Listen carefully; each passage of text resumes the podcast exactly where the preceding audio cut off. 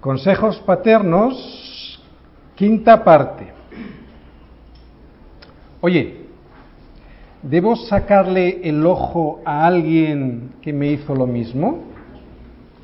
Vamos a ver Mateo 5, versículos 38 al 42. Hoy vamos a ver la quinta ilustración de la enseñanza del Señor que nos quiere dar acerca de la ley.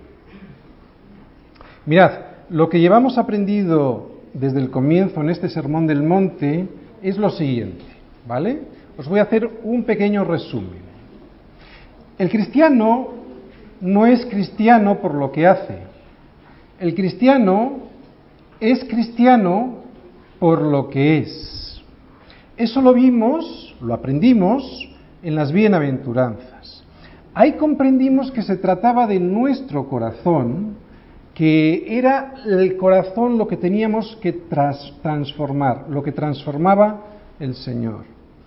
Porque podíamos estar haciendo cosas y tener el corazón sin, sin, haberlo tenido transformado por el Señor y pensar que estábamos bien. Ese es el gran problema de las obras, que tú haces cosas que aparentemente están bien, pero resulta que tu intención es equivocada y no te das cuenta. Y no te das cuenta por un problema, el problema de la caída, del pecado. ¿Vale? Por ejemplo, yo puedo ser muy buen hospedador en mi casa, traer a gente, pero hacerlo y sin darme cuenta debido al pecado, hacerlo con una intención diferente. O sea, intentar conseguir algo a cambio de ser buen hospedador, ¿no? Y yo no darme cuenta por no tener la conciencia limpia debido a que Cristo no me ha limpiado el corazón. Por lo tanto, lo importante del cristiano es lo que es, no lo que hace. Y lo decíamos de esta manera, si un cristiano es, da fruto, ¿vale? Y segunda cosa que vimos en todo este sermón importante es que el cristiano ha de ir al espíritu de la letra, no a la letra. Nos decía Pablo en Corintios, en 2 Corintios 3:6, más la letra mata, pero el espíritu vivifica, ¿no? Que teníamos el Señor nos va a enseñar, nos ha estado enseñando que debemos ir al espíritu, no a la letra de la ley, ¿vale? Hoy lo vamos a volver a ver todo esto, ¿de acuerdo? Yo creo que estas dos lecciones, que un cristiano es, no hace, es, y como es, hace, y que debemos ir al espíritu de la escritura, no a la letra, estas dos lecciones resumen muy bien todo lo que estamos viendo en este Sermón del Monte. Hoy vamos a ver la quinta ilustración, es ojo por ojo, ¿eh? diente por diente, lo habréis oído muchas veces, ¿no? Y esto tiene una connotación negativa, a que sí, en nuestra sociedad, debido a que los judíos, y esto lo vamos a ver hoy en la enseñanza de Jesús, nos han trasladado esta connotación negativa. Oye, ¿qué intención tendría esta norma de verdad? ¿no? ¿Por qué habrá dado Dios a través de Moisés a su pueblo esta norma de ojo por ojo, diente por diente? Son preguntas muy interesantes, ya que sabemos que el Señor criticó mucho a los escribas y fariseos por interpretar equivocadamente la ley. Y al hacerlo, lo hacían porque su corazón estaba sucio y lo hacían para beneficio personal, o sea, para no cumplir el espíritu de la norma, cumpliendo la letra de la ley. Vamos a ver los versículos de hoy, ¿de acuerdo? Vamos a leerlos. Mateo 5, del 38 al 42.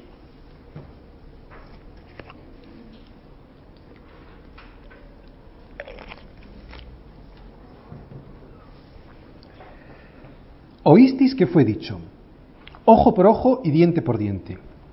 Pero yo os digo, no resistáis al que es malo. Antes, a cualquiera que te hiera la mejilla derecha, vuélvele también la otra. Y al que, y al que quiera ponerte a pleito y quitarte la túnica, déjale también la capa. Y a cualquiera que te obligue a llevar una carga por una milla, ve con él dos. Al que te pida, dale. Y al que quiera tomar de ti prestado, no se lo rehuses. Bien, vamos a abordar este asunto como en ocasiones anteriores, ¿de acuerdo? Viéndolo desde cuatro puntos de vista, desde cuatro perspectivas, para analizar todo bien. Lo primero que vamos a ver son los antecedentes, o sea, lo que decía la ley de Moisés. Segundo, vamos a ver lo que enseñaban los escribas y fariseos. Lo que dice Jesús, oísteis que fue dicho por los escribas y fariseos. El tercer punto que vamos a analizar es lo que nos dice Jesús, o sea, pero yo os digo. Y el cuarto punto de vista es la visión positiva, o sea, cómo Jesús siempre nos lleva más allá de la letra de la ley. ¿De acuerdo? Entonces vamos de atrás hacia adelante, vamos yendo en progresión. Antecedentes, la ley. Éxodo 21 del 24 al 25. ¿Qué dice esa norma que está en Éxodo? Dice lo siguiente, ojo por ojo, diente por diente, mano por mano, pie por pie, quemadura por quemadura, herida por herida, golpe por golpe. ¿Qué quería decir el Señor con esto? Bueno, pues con esta ley de Dios que dio a través de Moisés pretendía controlar una situación desastrosa en el pueblo de Israel, como siempre estamos viendo en este Sermón del Monte. Esa situación de las personas que se tomaban la justicia por su mano y por lo tanto lo que se pretendía con esta norma era controlar la ira y la violencia y el deseo de venganza que tenemos todos los hombres ¿eh? debido a nuestra naturaleza caída, debido a nuestro pecado. Mirad, yo no creo que sea necesario que explique esto con mucha profundidad. Todos lo sabemos, todos lo hemos experimentado en nuestras vidas. Todos sabemos que el instinto natural nuestro, de nuestro corazón, ¿qué es? Devolver el golpe, pero si puedo, más fuerte. O sea, más fuerte de lo que lo he recibido. Esa es una venganza, ¿no? Si me insultan, mi respuesta, ¿cómo será? Insultar. Y si puedo, más fuerte, ¿verdad? O sea, hasta el punto, incluso algunas veces, en algunos casos, de desear en nuestro corazón la muerte de esa persona. Así tan duro es, ¿no? Esa es la tendencia del hombre natural, no nos engañemos, esa es la tendencia del hombre natural, del hombre no regenerado por el Espíritu Santo debido a la caída, debido a nuestra condición pecaminosa. Por eso vemos que Dios pone, a través de esta ley, remedio temporal a una situación que se descontrolaba en su pueblo, ¿no? En el pueblo de Israel. Sabemos que al final el pecado va a ser destruido, Completamente destruido y que sus obras desaparecerán definitivamente, pero mientras tanto, eso será el final, pero mientras tanto en esta tierra Dios controla sus efectos, ¿no? Y lo vemos en toda la Biblia. Un ejemplo está en el libro más antiguo de la Biblia, que es Job. Allí vemos cómo Dios está al control de todo. Los que hayáis leído el libro de Job, de Job sabéis, ¿no? Lo que pasaba. Eh, Dios está al control. El diablo intenta hacer con Job muchas cosas, pero vemos como Dios dice, hasta aquí te dejo llegar, no puedes pasar de aquí. O sea, lo que vemos es que Dios está al control siempre. Mirad, en este sentido debemos recordar algo que no saben el resto de las personas que no conocen a Cristo, que la Iglesia es la bendición que Dios da a este mundo, sin la iglesia este mundo sería un infierno. Es el único canal, la iglesia, por el cual Dios bendice a los no creyentes. Es a través de la iglesia por donde las personas que no conocen a Cristo pueden llegar a conocerle. ¿eh? Así que sin la iglesia y la iglesia no son estas paredes, somos los creyentes, el cuerpo de Cristo, ¿de acuerdo? Es el cuerpo de Cristo, cada uno de nosotros somos iglesia. Sin la iglesia, este mundo sería, como digo, un infierno. Dios mantiene sus misericordias sobre todos los hombres porque su iglesia permanece. En el momento en que su iglesia sea arrebatada, el mundo quedará sin esperanza aunque no voy a entrar en este tema ahora porque es un tema de Apocalipsis y estamos en el Sermón del Monte. Pero la iglesia es el canal por el cual Dios bendice a este mundo. Decíamos, volvemos a Mateo 5, decíamos que con esta ley Dios pone remedio temporal a una situación de descontrol. Lo vimos en todas las normas que ha estado comentando, estamos la quinta, hemos visto cuatro anteriores, ¿no? Lo vimos en no matarás, Lo mismo es no cometerás adulterio, no darás carta de divorcio para proteger a la mujer, y lo vimos cuando hablaba del perjurio y de la mentira. Pues bien, ahora lo vemos con un tema muy común en los seres humanos, como hemos dicho, el de la venganza personal. Muy común a todos, más que muy común, generalizado en todos los seres humanos, porque todos, todos hemos sentido el deseo de vengarnos personalmente de alguien. Y Dios pone como remedio temporal, a través de Moisés, una norma de esta manera. Ordena un principio de igualdad y de equidad. O sea, que si alguien le saca un ojo a otra persona, no hay que matarle por ello. Es otro ojo. O sea, que si alguien le arranca un diente a alguien, tú no tienes que matarle. Como mucho, te dice el Señor, y es una norma de equidad y un principio de igualdad, como mucho es el otro diente. No es una cuestión de incitación al odio y a la venganza, es todo lo contrario, ¿eh? porque precisamente lo que está intentando el Señor es limitar la venganza personal y sabemos cómo es la venganza personal en el ser humano. No es ojo por ojo, es mucho más de lo que me hicieron. ¿De acuerdo?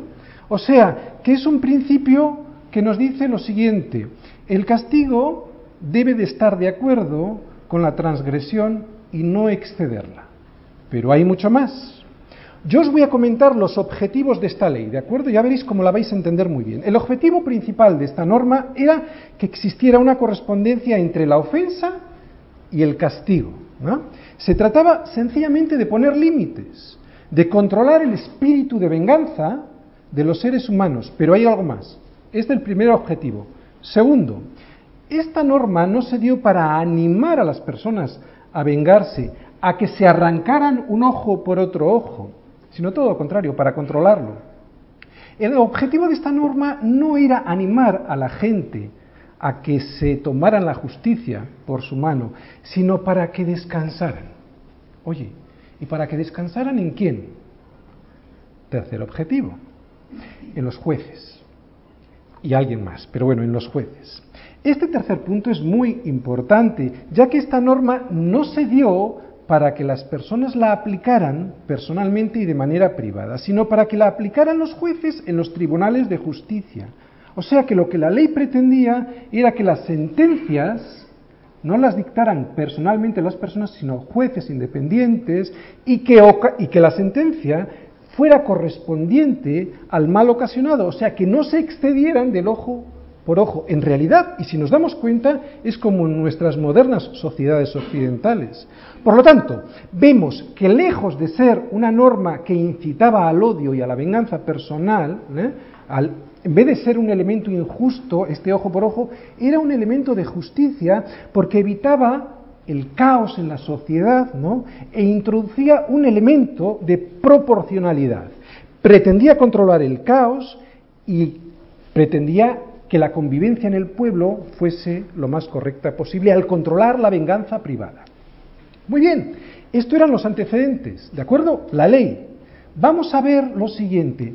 Oísteis que fue dicho.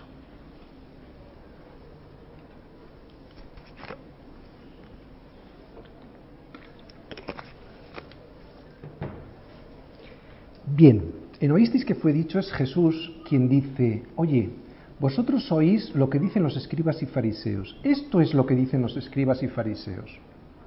Ojo por ojo. Ellos estaban intentando decir que había que vengarse personalmente. Pero sin embargo, en el Antiguo Testamento no vemos en ningún momento algo como esto. Véngate tú personalmente cuando te hagan daño. Luego veremos algunos versículos sobre esto, ¿de acuerdo? Nunca dice en el Antiguo Testamento que te vengues personalmente, dice exactamente lo contrario, o sea, no te vengues por ti mismo, sino deja que la justicia sea administrada públicamente por los jueces en los tribunales de justicia e incluso déjaselo a Dios, ¿no? Como decía Mariluz antes, eh, mía es la venganza, yo pagaré, dice el Señor, ¿no? En ninguna parte de la ley se ordena a nadie que aborrezca ni al enemigo ni al que tiene a su lado. Sin embargo, los fariseos apelaban a esta ley del ojo por ojo para justificar la venganza personal. Porque si leéis la letra de la ley, parece que dice eso. O sea, como vimos en ocasiones anteriores, ¿no? Que cumplían la letra, pero no cumplían con el espíritu de la ley, de manera que lo que hacían era estos escribas y fariseos destrozar la ley misma. Jesús, como en las cinco anteriores ocasiones en las que hemos visto esta misma expresión, oístis que fue dicho, nos dice, oístis que fue dicho, ojo por ojo y diente por diente. Vamos a explicar un poquito más. ¿Qué estaban haciendo estos judíos que no se correspondía a la realidad y al espíritu con el que fue dictada esta ley de Moisés? Lo primero que hay que recordar es que solo los escribas y fariseos y poquita gente más tenía acceso a las escrituras. El resto del pueblo no sabía leer o, no conocían el hebreo porque hablaban el arameo. Así pues, los judíos en general, los judíos, y debido a la enseñanza de los escribas y fariseos, tomaron esta enseñanza del ojo por ojo como algo que ellos tenían que aplicar personalmente. Y sin embargo, no era una norma de aplicación privada, era una norma para que la aplicaran los jueces en los tribunales de justicia. Oístis que fue dicho, está diciendo Jesús, pero no es así. Estos escribas y fariseos incluso decían que era algo que había que insistir, ojo por ojo, insistían en la venganza personal y no se paraban a pensar que la ley les que la ley les decía todo lo contrario, que había que tener amor por los demás, incluso que había que tener amor por sus enemigos. Tenían una idea legalista, ¿por qué? Porque solo pensaban en sus intereses, en sus derechos, y además querían reclamarlos personalmente, ¿no? Por lo tanto, dos errores de los judíos y les dice Jesús que hay dos errores. Uno, transformaban un mandamiento que era negativo, o sea, un mandamiento que pretendía limitar las consecuencias del pecado en uno positivo, activo. ¿eh? Y otra es que lo llevaban a cabo ellos mismos, o sea, convirtiéndose ellos mismos en juez y parte. Esto es lo que enseñaban y esto es lo que les critica Jesús. Decíamos antes que en el Antiguo Testamento se enseña que no debemos vengarnos personalmente y sin embargo los fariseos apelaban a esta ley para justificar sus venganzas personales. Lo vamos a comprobar, ¿de acuerdo? Vamos a ver cómo en el Antiguo Testamento no se incitaba a la venganza personal, sino todo lo contrario. Vamos a ver cuatro o cinco normas. En Éxodo 23, versículos 4 y 5 dice,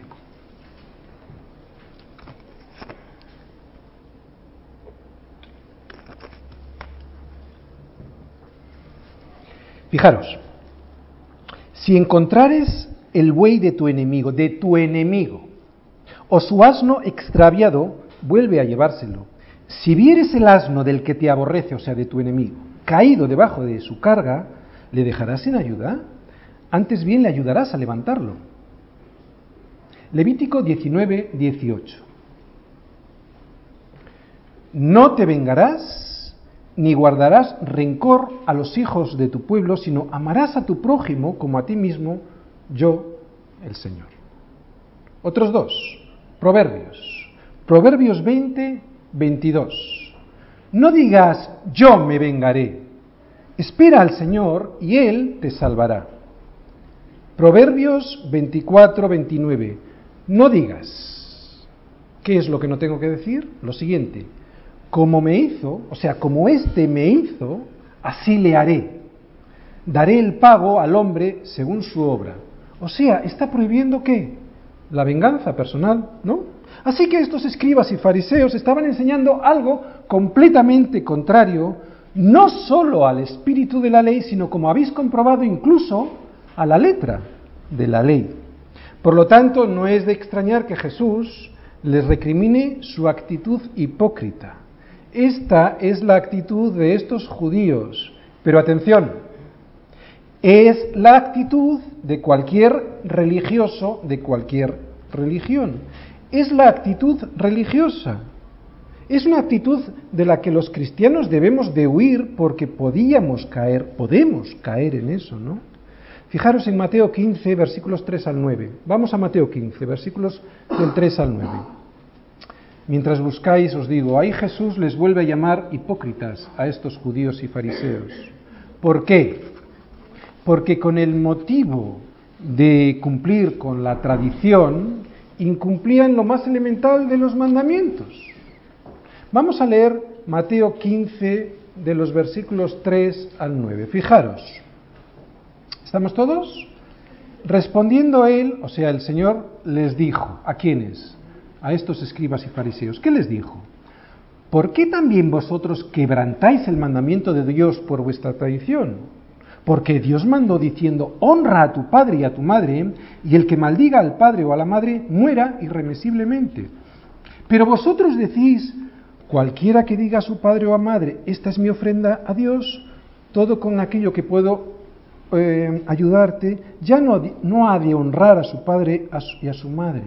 O sea, que están diciendo, estos judíos están enseñando que si eso que con lo que tú puedes ayudar a tu padre y a tu madre se lo das en ofrenda a Dios, no tienes por qué dárselo a los padres. Y Jesús les dice, así habéis invalidado el mandamiento de Dios por vuestra tradición, hipócritas, les llama Jesús. Esto se lo llama a los judíos, pero se lo llama en realidad a cualquier religioso. A un cristiano religioso también se lo llama hipócritas. Bien profetizó de vosotros Isaías cuando dijo, este pueblo de labios me honra, mas su corazón está lejos de mí, pues en vano me honran enseñando como doctrinas mandamientos de hombres. Muy bien, hemos visto los antecedentes de la ley. Hemos visto lo que decía Jesús, que decían los judíos, oísteis que fue dicho, pero ahora vamos a ir a lo que dice Jesús. Pero yo os digo, Versículo 39, primera parte, dice, pero yo os digo, no resistáis al que es malo. Oye, ¿recordáis lo que nos dijo Jesús en Mateo 5, 29? Yo os lo digo, Mateo 5, 19, 29 dice, por lo tanto, si tu ojo te es ocasión de caer, sácalo y échalo fuera de ti, porque es mejor que se pierda uno de tus miembros y que no todo tu cuerpo sea echado al infierno. ¿Qué decíamos de este versículo? que no había que interpretarlo literalmente, ¿a que sí? Nadie en su sano juicio diría que lo que está diciendo Jesús es que te arranques el ojo. Bueno, pues con esta norma que vamos a escuchar hoy aquí también. Así que vamos a ver unos principios básicos para entender bien qué quiere decir con no resistáis al que es malo, ¿vale? Vamos, de la misma manera que hicimos con arrancarse el ojo para interpretarlo bien, vamos a poner este versículo en perspectiva correcta para entender qué, la letra no, para entender el espíritu de las palabras de Jesús. Oye, ¿cómo interpretar estas palabras de Jesús para no cometer errores? Dos principios. Primero, recordamos que este sermón del monte estaba dicho para quién? Para sus discípulos. ¿Os acordáis? En Mateo 5.1, ¿qué dice Mateo 5.1? Vamos a Mateo 5.1.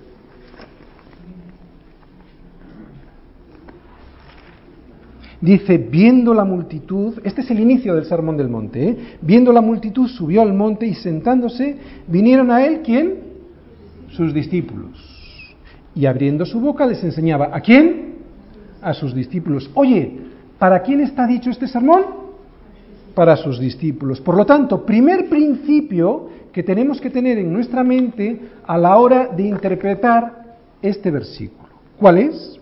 Pues el primer principio es lo que acabamos de decir, que esto es para sus discípulos. No es para cualquier persona, no es para la gente del mundo, no es para las naciones, no es para los gobiernos, no es para los ejércitos, tampoco es para los no creyentes, ni siquiera es para los creyentes. Porque ya sabéis lo que dice Santiago, ¿no? Que los demonios creen y tiemblan. Es para los discípulos. ¿Y qué es un discípulo? Un creyente que obedece y sigue a Jesús. Por lo tanto, primer principio que tenemos que tener claro a la hora de interpretar las palabras de Jesús es que esto que dice Jesús es para sus discípulos, para nadie más. ¿De acuerdo?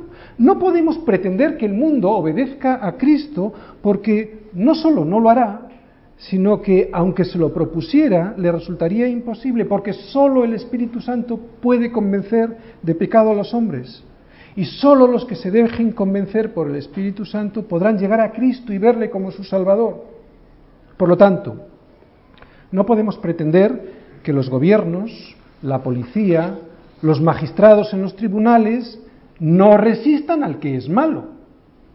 ¿No? que es lo que dice este versículo. Sería ridículo. La escritura se interpreta a sí misma, así que si vemos alguna cosa que no entendemos, en otro lugar seguramente que veremos con más claridad lo que quiere decir, ¿no? En otro lugar se nos aclarará. Pablo nos dice que debemos obedecer a las autoridades y que están puestas estas autoridades para qué? Para que nosotros podamos tener en la sociedad un cierto orden. Y esta autoridad es delegada por quién? Por Dios. Todas las autoridades están delegadas por Dios. Bueno, pero estas enseñanzas del Sermón del Monte no son para todo el mundo, son solo para las personas que han pasado por las ocho puertas, por las ocho bienaventuranzas. ¿eh? Es así como tienes que vivir, dice el Señor, ¿a quién? A sus discípulos, o sea, a ti y a mí.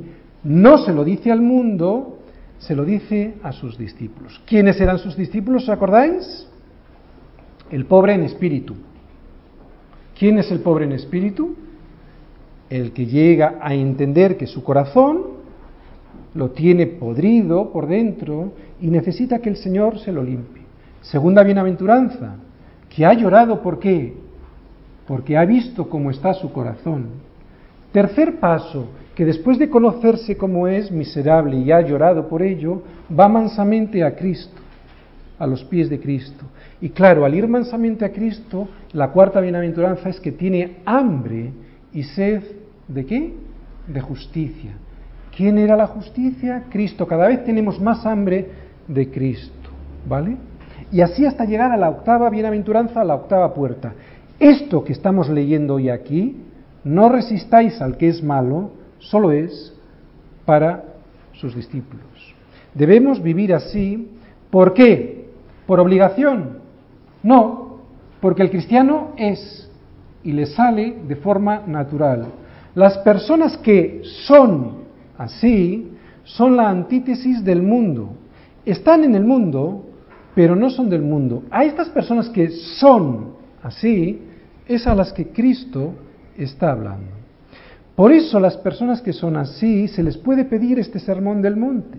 Es, es, imposible pedirle a un gobierno o a un tribunal o a la policía que actúa así. Es imposible y además herético porque sería pedirle que por obras consigan lo que solo el Espíritu Santo es capaz de hacer, que es transformar el corazón del hombre. Nadie por sus propios esfuerzos puede vivir esta vida que se nos dice en el Sermón del Monte. Oye, ¿y cuál es esta vida? Bueno, pues dentro de un rato vamos a analizar en la visión positiva esta parte, una parte pequeña de lo que nos dice el Sermón del Monte. El segundo principio, el primero, ¿cuál era? Que está hablado para sus discípulos, ¿no? Solo para sus discípulos. Y el segundo es que además esto se aplica a sus discípulos en sus relaciones personales y no en las relaciones que yo como individuo tengo con mi país, ¿no? No puedo basar mi relación con mi país, con las autoridades de mi país, en función de estos versículos. Si quiero saber lo que dice la Biblia al respecto de esto, tendré que irme a otros pasajes de la Escritura. Por ejemplo, todo el capítulo 13 de Romanos habla de esto, ¿eh? de someterse a las autoridades que han sido puestas por Dios. Y también en Primera de Pedro 2, versículos del 13 al 7, fijaros lo que dice Pedro. Primera de Pedro 2, versículos del 13 al 17. Por causa del Señor, someteos a toda institución humana, ya sea al rey como a superior, ya a los gobernadores, como por él enviados para castigo de los malhechores y alabanza de los que hacen bien.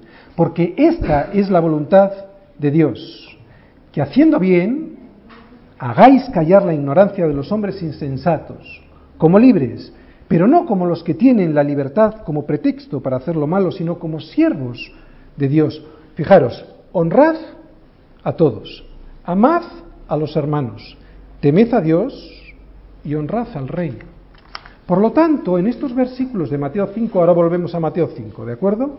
No se está hablando de pacifismo ni de insumisión a la autoridad, porque eso estaría en contra de lo que dice otras partes de la Escritura. Aquí, en Mateo 5, se está hablando de otra cosa. Por lo tanto, ¿qué es lo que, qué es lo que nos enseña el Señor? Vamos a verlo en la visión positiva, la última parte de nuestra, de nuestra exposición. ¿no? Antes, a cualquiera que te hiera en la mejilla derecha, vuélvele también la otra.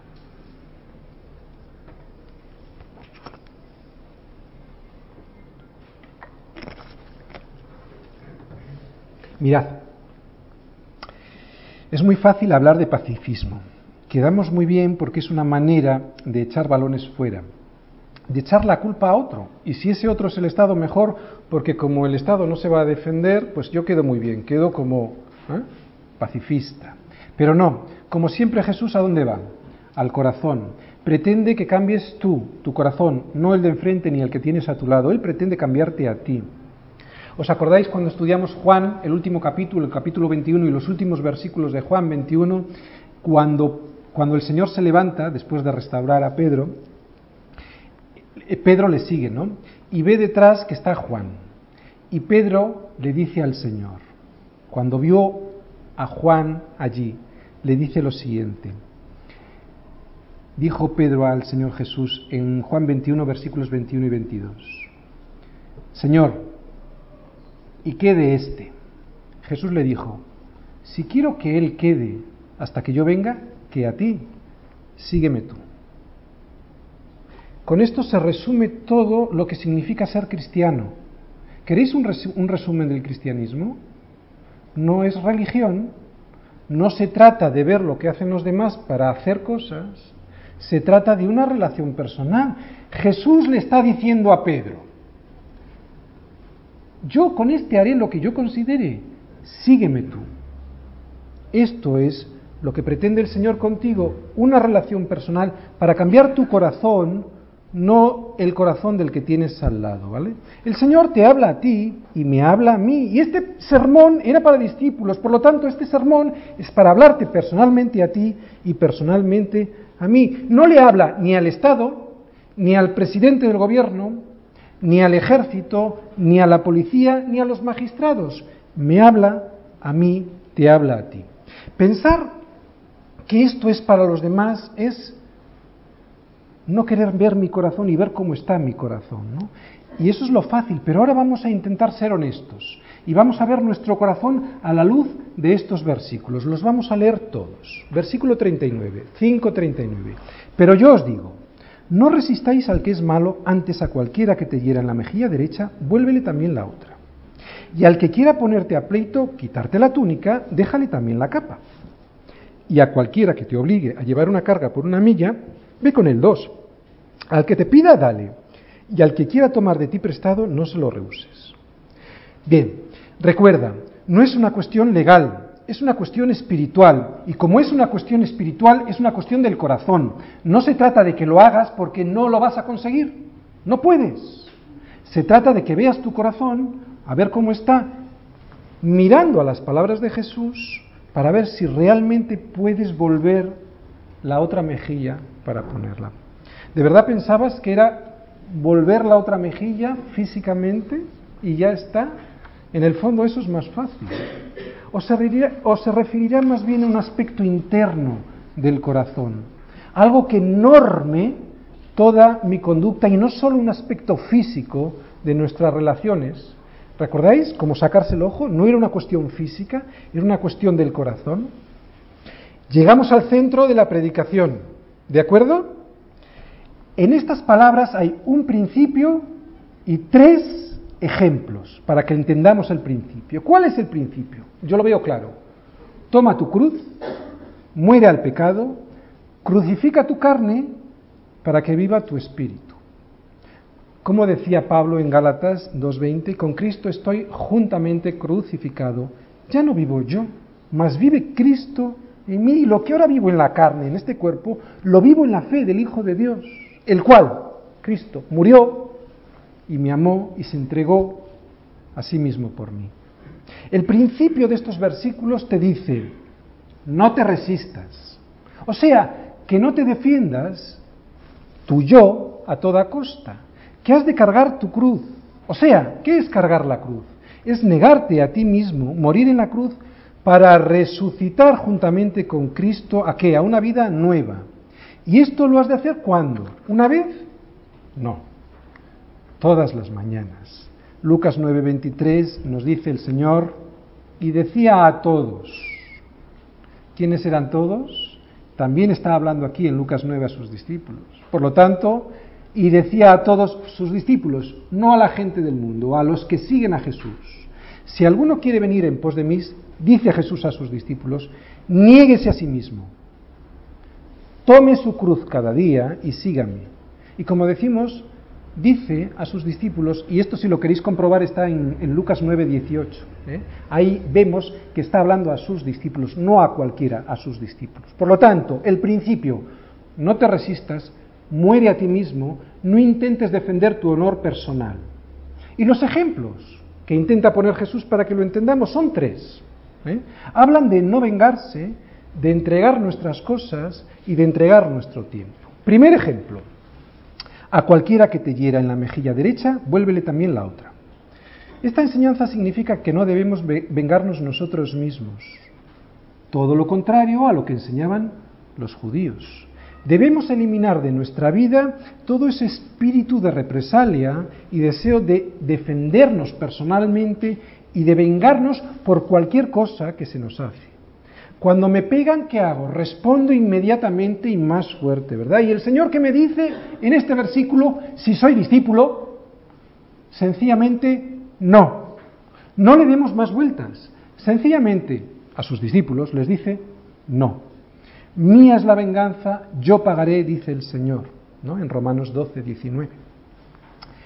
¿Significa esto que no me ha de importar la defensa del orden y de la ley que debe de imperar en mi país?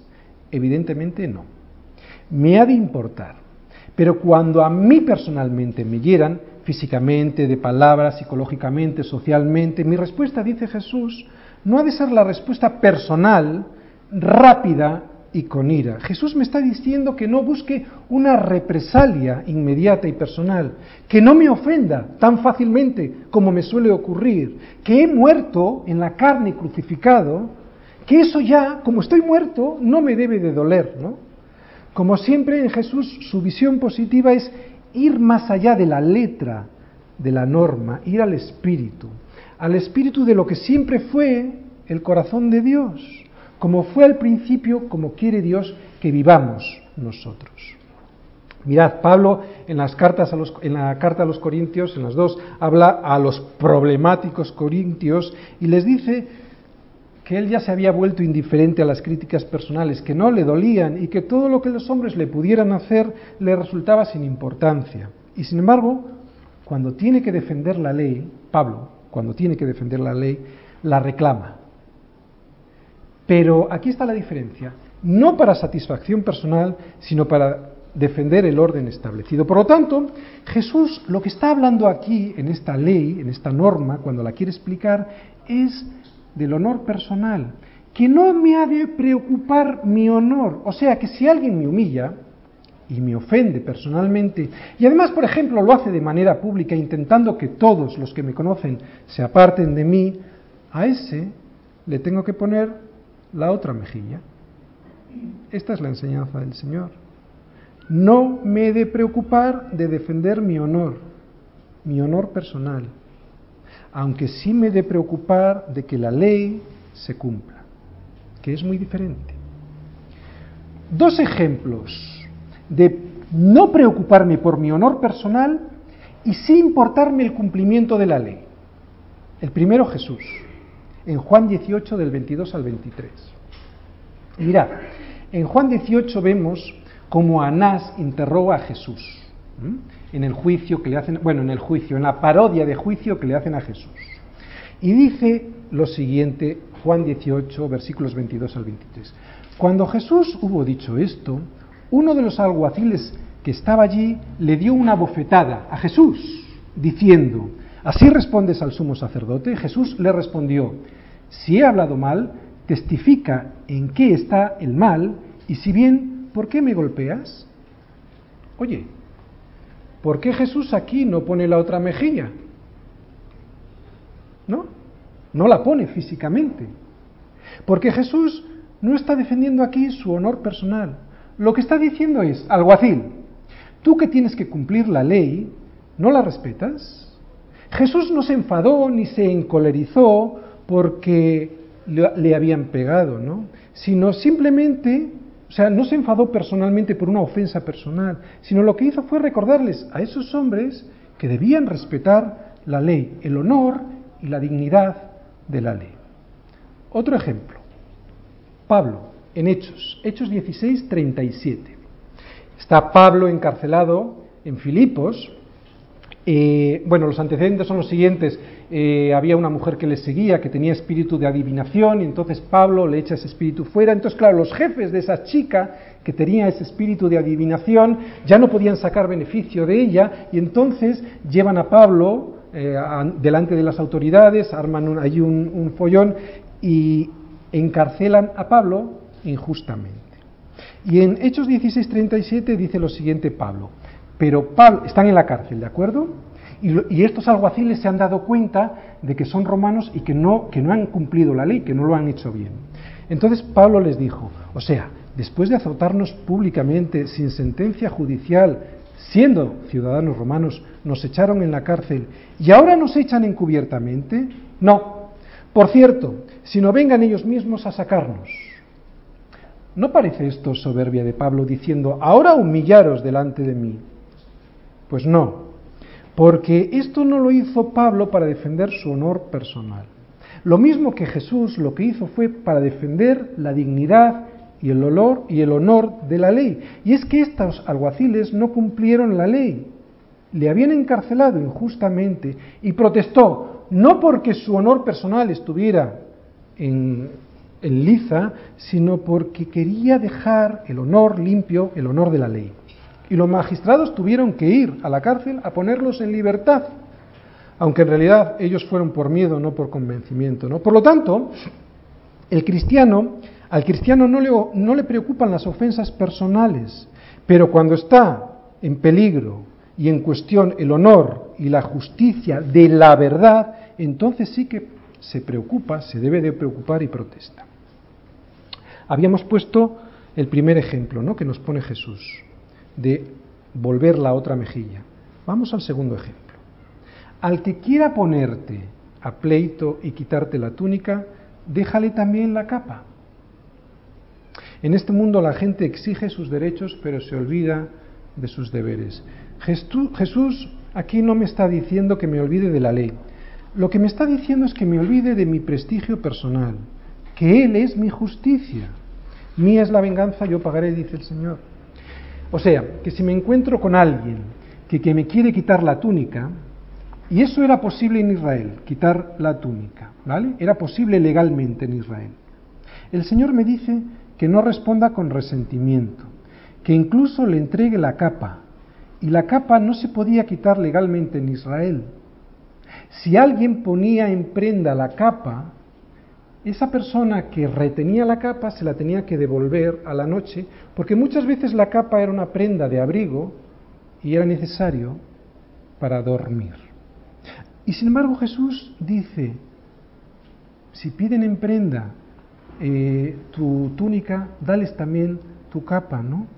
O sea, el Señor lo que está diciendo, mira tu corazón, te están pidiendo algo, no les dejes sin algo que, por ejemplo, ellos necesiten y tienes que llevar a, Cristo a esa persona. Con esa actitud tuya puedes llevar a Cristo a esa persona.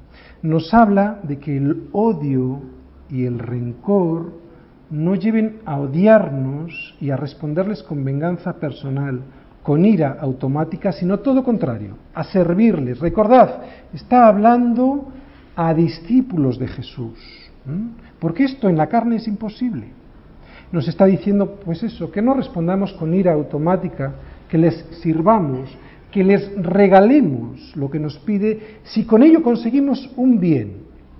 Y aquí quiero hacer una salvedad, porque si con ello consigo un mal, no tengo obligación de hacerlo. Y me explico.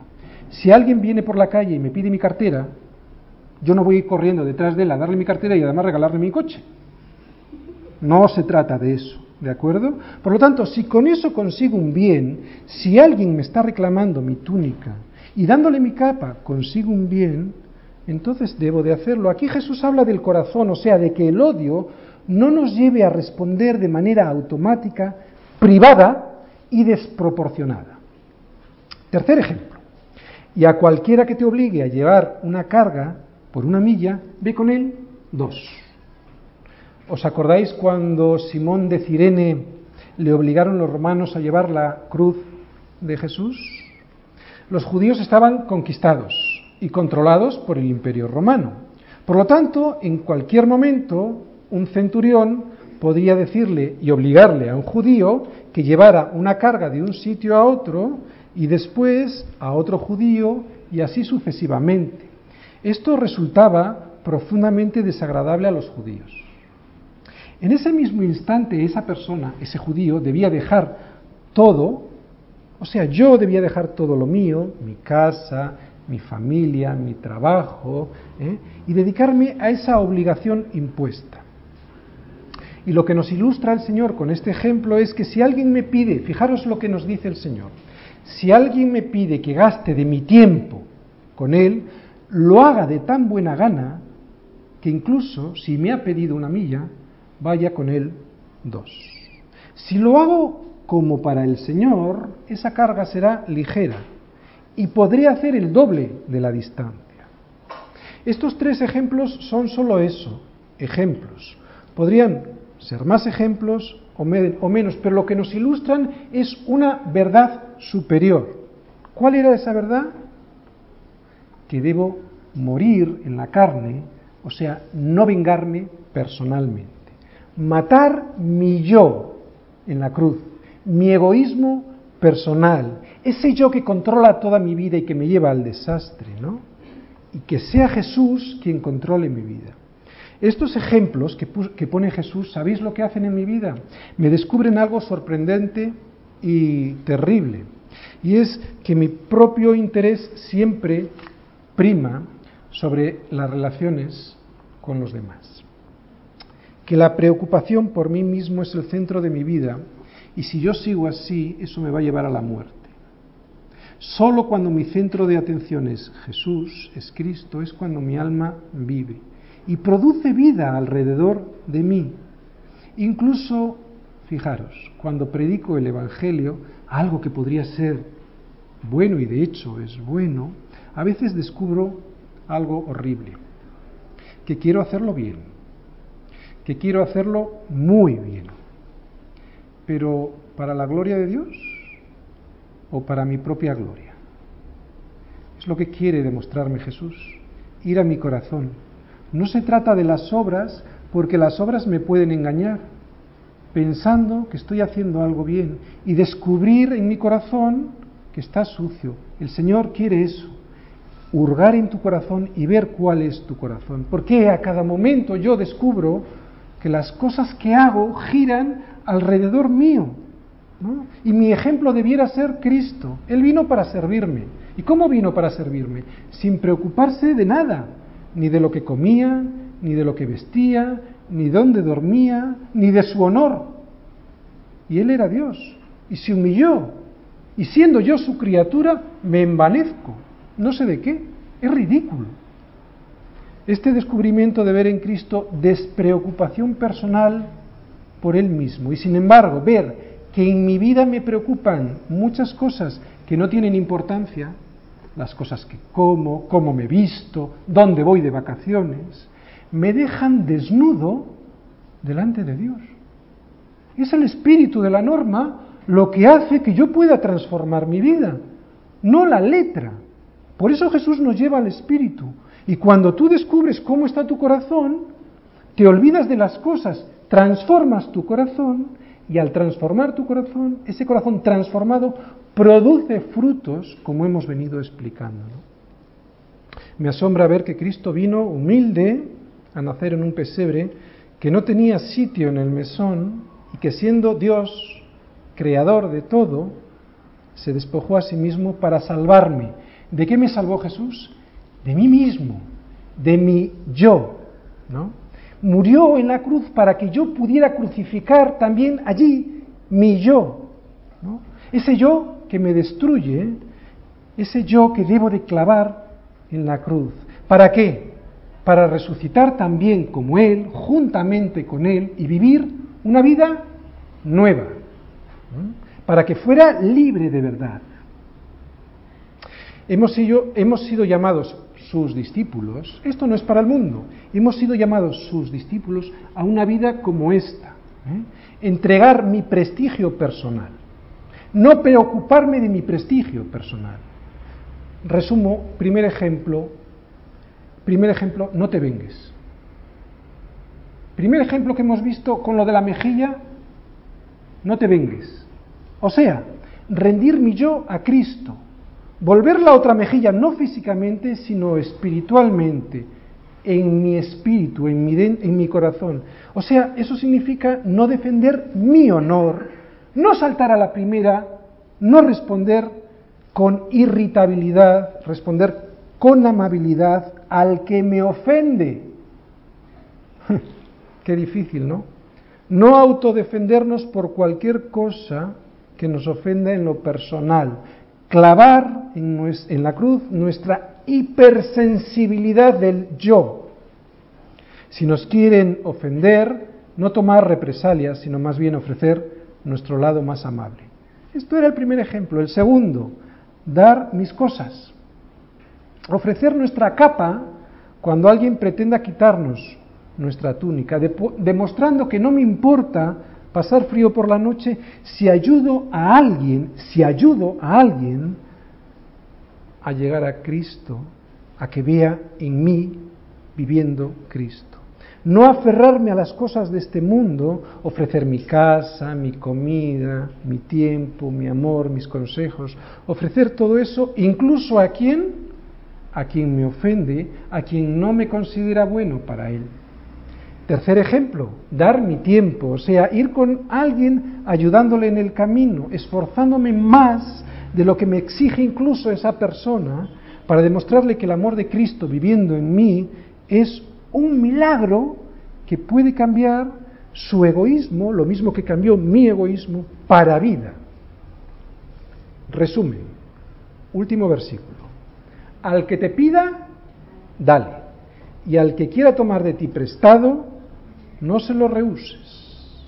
O sea que si alguien me viene a pedir prestado, no le digo, esto es mío, no te lo dejo, sino, ¿lo necesitas? ¿Te puedo ayudar? ¿Te puedo servir en algo? ¿Necesitas de mi tiempo? Aquí lo tienes, estoy a tu servicio. ¿Por qué? Porque mi yo está crucificado, estoy crucificado juntamente con Cristo, por eso ya no vivo yo más, vive Cristo en mí, por eso le damos la gloria a Él. Acabamos de decirlo, ¿por qué? ¿Por qué le damos la gloria a Él? Porque no vivo yo, vive Cristo en mí. Y si vive Cristo en mí y doy buen fruto, ¿quién se lleva la gloria? Cristo. Esto no es aburrido ni árido, es divertido, es alegre y produce vida. Si no has probado, pídele a Cristo que produzca en ti el querer como el hacer por su buena voluntad y verás cómo produce en ti vida. Morir al pecado es vivir el reino de Dios. La mayoría de los cristianos, desgraciadamente, ni lo intentan, porque piden mal, piden para sus deleites, ¿no? Y claro, no obtienen nada. Pero pedir, fijaros lo que nos dice Jesús, pedir morir a ti mismo produce vida, resucitas al reino, no cuando te mueras, resucitas al reino de Dios ahora. Pruébalo. Regala de tu tiempo, presta tu casa, comparte tu comida. Y si descubres que alguien no valora tu contribución, tu tiempo, tu amor, no se lo tengas en cuenta. Él es el que sale perdiendo. Tú pon la otra mejilla. Esto es lo que significa poner la otra mejilla. Lo vuelvo a repetir. Si descubres que, si descubres que alguien no valora tu contribución, ni tu tiempo, ni las cosas que haces, no se lo tengas en cuenta pon la otra mejilla, ¿no? Disfruta del amor de Cristo en tu corazón porque esto es vida, vivir así es vida de verdad aquí ahora, no estás llevado por tu egoísmo a morir, ¿no? No seas sensible, te está diciendo Cristo con estas palabras, no seas sensible al desprecio. Tú has muerto, no puedes ser sensible al desprecio. Es el problema de la otra persona no es tu problema. Tu galardón es grande en los cielos, pero también es grande aquí y ahora, ¿no? Rinde tu vida de verdad a Cristo. Puedes sentarte a sus pies y de sus manos beber y tendrás paz, bendición y vida eterna si te pones a sus pies. Vamos a ver.